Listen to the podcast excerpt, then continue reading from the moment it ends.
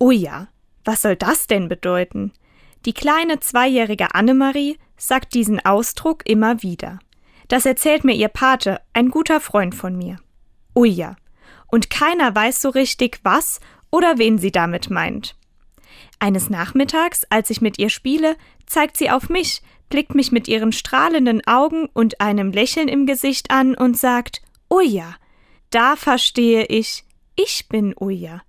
Uja, das ist Annemaries Bezeichnung für meinen Namen Luisa. Als ich das zum ersten Mal aus ihrem Mund höre, bin ich ganz gerührt. Ich spüre, die kleine Annemarie hat mich gerne und zeigt es mir, indem sie meinen Namen so süß und liebevoll ausspricht. Der eigene Name ist etwas sehr Persönliches. Wir drehen uns um, wir reagieren, wenn wir unseren Namen hören. Der Name ist das Erste, was wir von einem Menschen erfahren müssen, um ihn ganz persönlich anzusprechen.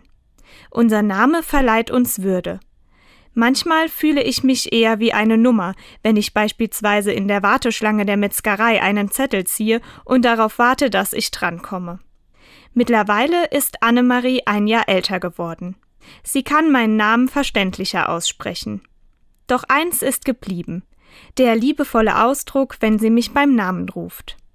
Ich bin davon überzeugt, dass auch Gott jeden einzelnen von uns bei seinem Namen kennt.